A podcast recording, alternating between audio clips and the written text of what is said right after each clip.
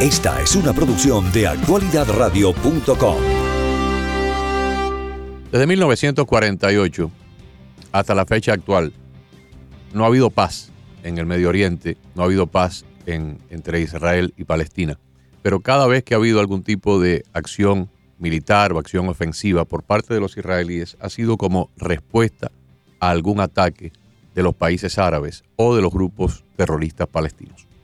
Estos ataques comenzaron con invasiones armadas de los jordanos, de los egipcios, de los sirios, bombardeos desde bases en Irak en 1956, 1967, pero últimamente, después de la guerra de 1973 que involucró a varios países vecinos, lo que se ha producido allí es un movimiento terrorista que tiene diferentes eh, ubicaciones. En la franja de Gaza hay varios grupos. Está las brigadas Al-Aqsa y también está el grupo Hamas.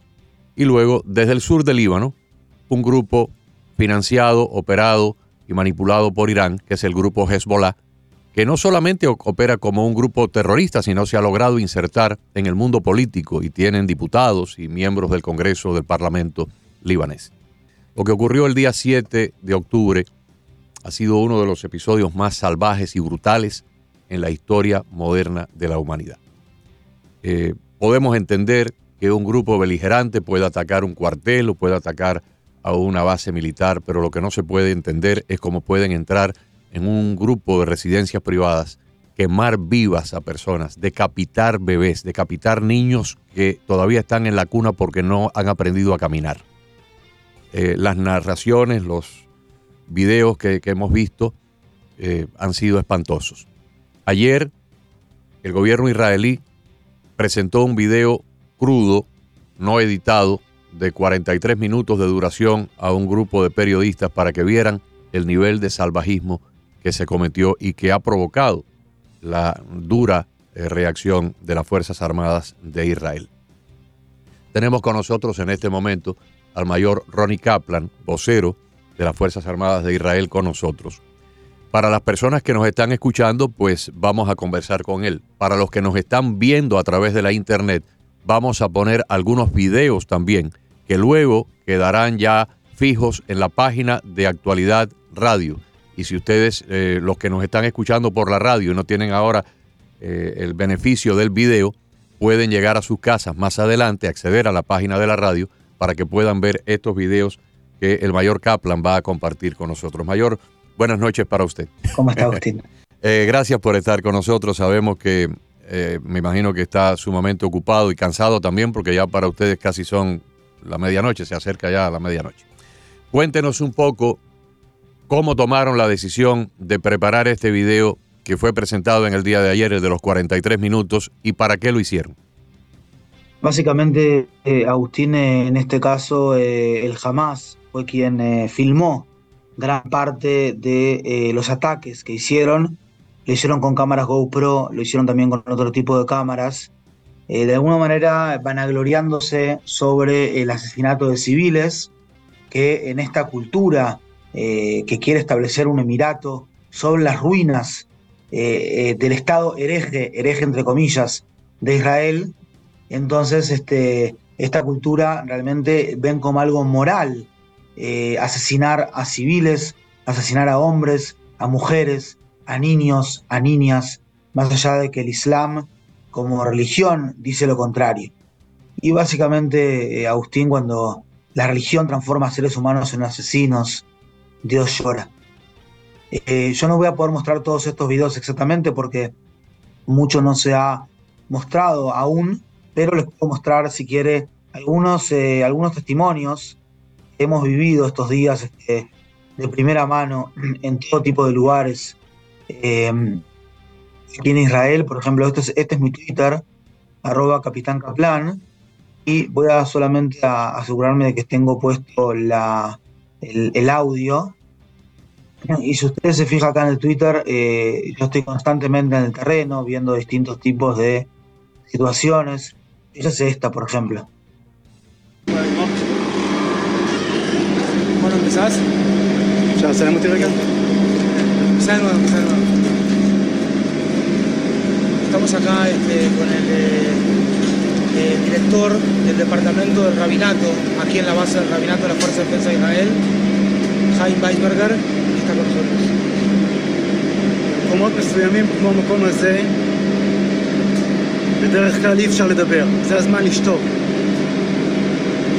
אבל כשרואים פה גופות, חלקי גופות, תינוקות, ראשים, ידיים ורגליים שהביאו אותם מהשטח, תגידו לי אתם איך אפשר לשתוק? Dice Jaime que vení. Dice Jaime que cuando vemos eh, un lugar así, por lo general no se puede hablar, pero cuando vemos acá cabezas degolladas y vemos acá miembros, miembros de bebés, de abuelos, de abuelas, que fueron atacados dentro de sus casas, básicamente, ¿cómo uno se puede callar? Y estos son solamente los que no fueron hasta este momento identificados. No fueron identificados porque no lo pueden hacer por su cara ni por sus dientes, sino que lo tienen que hacer por ADN y todavía no lo logran, muchos de ellos carbonizados. Nos encontramos en este momento en la base del rabinato de las Fuerzas de Defensa de Israel, donde llegaron los últimos días más de 1.300 personas asesinadas por un grupo terrorista llamado el Hamas, que lo vamos a desmantelar en la franja de Gaza las próximas semanas.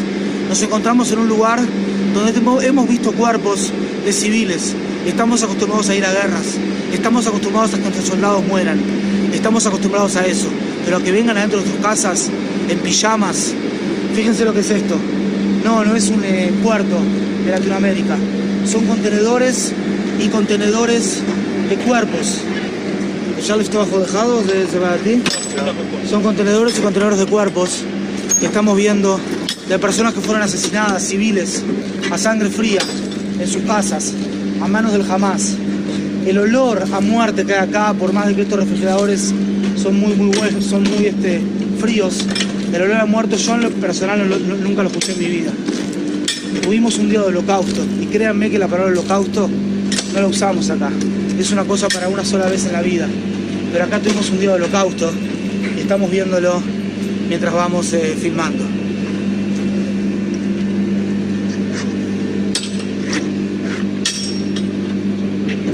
Qué. Ayer un colega del mayor Kaplan que hablaba para la prensa anglosajona, para la pre- prensa en inglés, dio una descripción. Se las voy a dar a ustedes exactamente como él explicó. Encontraron cinco cadáveres. Un hombre y una mujer y tres niños los asesinaron de la siguiente manera. Al hombre le cortaron la nariz. A la mujer le cortaron uno de sus dos senos. Y a los niños les cortaron varios de los dedos de la mano. No todos los dedos, no la mano completa, sino le cortaron algunos de los dedos de la mano. En lo que evidentemente no es un asesinato, es una tortura y un asesinato posterior. Porque a alguien que le corten un dedo o dos, no lo matan ipso facto, lo torturan. Este nivel de bestialidad no tiene descripción, no tiene nombre. Y yo creo que es importante que el mundo lo sepa porque aquí en el Congreso de los Estados Unidos, en las universidades americanas, tenemos personas que parece que no lo acaban de entender. Y esta violencia engendra violencia. Realmente, ¿puede un país vivir con estas bestias del otro lado de un muro? Esperando que vuelva a ocurrir el año que viene, dentro de cinco años dentro de cinco semanas? ¿Viviría alguno de nosotros en una de nuestras casas sabiendo que del otro lado de la verja del patio hay un grupo de alimañas capaces de cometer estas bestialidades? Mayor. Efectivamente, este, para nosotros fue Agustín una declaración de guerra. Este, en el marco con la cual salimos a eh, luchar para desmantelar las infraestructuras terroristas por un lado y gubernamentales del Hamas en la franja de Gaza, que son el gobierno allí ya desde el año 2007 que dieron un golpe de Estado, mientras que en el año 2005 Israel se había retirado unilateralmente de la franja de Gaza y estamos luchando por ahora por mar y por aire con un ingreso por tierra inminente, pero eh, básicamente el objetivo es ese, por un lado devolver a los secuestrados, por otro lado luchar de manera de desmantelar jamás y todo esto hacerlo según el derecho internacional. Yo no sabía si filmar eso o no, la verdad, porque no es algo que me es eh, algo que sea característico a mi persona. Eh, quizás es demasiado crudo, pero realmente mm, sentí que tenía que hacerlo cuando había muchas personas que están negando esto que sucedió, casi como negando el holocausto. Entonces quiero pedir por intermedio de su programa que este, la gente nos, nos, nos, nos siga y le den también a esto este testimonio por las víctimas. Allí en mi Twitter, arroba capitán en el X, arroba capitán, con C, Kaplan con K. Pueden ver videos que están subiendo todo el tiempo y soy yo que estoy allí en el terreno y como ven lo firmo de una forma amateur, pero auténtica de lo que voy viendo en cada uno de los lugares. Capitán, ayer una, perdón, una de las dos damas que fueron liberadas, la mayor, la que tiene 85 años, explicó una serie de detalles que me imagino que antes de que fueran dados a la publicidad en su propia voz, los compartió con ustedes, con los elementos de inteligencia de las Fuerzas Armadas y por lo que ella explica, desde el momento en que la capturaron y la llevaron al punto de partida de este punto, el punto de comienzo de este túnel, dice que estuvo caminando por largo rato por allá abajo en lo que ella describió como una verdadera tela de araña, una red eh, muy complicada, muy eh, interconectada de túneles, y explicó que en uno de estos túneles inclusive había como una especie de salón donde ella y otras 24 personas estuvieron por varios días con camas, inodoros, tenían todo tipo de servicios, les dieron atención médica, yo me imagino que hasta luz eléctrica debía haber allá abajo, porque no creo que puedan haber estado haciendo todas estas funciones en la plena oscuridad. Eh, eh, por lo que ella explicó, hay dos gasas, una la que está sobre la superficie y hay otra bajo tierra. Efectivamente, este, el Hamas es un eh, grupo sofisticado, un grupo sofisticado que básicamente eh, tiene un ejército moderno. Eh, el ataque que hicieron, si bien fue un ataque bárbaro, un ataque inhumano y salvaje, de cualquier manera es un ataque muy profesional. lamentablemente lo hacen para asesinar a civiles este, israelíes en nombre de Dios. No sé qué Dios le eh, solicita a seres humanos que hagan eso, o no es Dios o no son seres humanos, y lo digo como, como una persona muy creyente. Y básicamente este, ellos están sumamente armados, están muy bien financiados en Hamas aquí, bien entrenados y con mucha, eh, con mucha eh, ansia de asesinar a judíos. Yo, si, si pudiese ser, quiero mostrar otra, este, me gustaría volver a compartir la pantalla y mostrarle algo más, si es que hay tiempo. Sí, adelante, por favor. Este, unos minutos más. Sí, sí, ahora mismo, cómo no. Eh, fíjense, otra vez este, entro a mi Twitter, arroba Capitán Kaplan, y yo escribí acá, acá hace un ratito nomás, ¿no?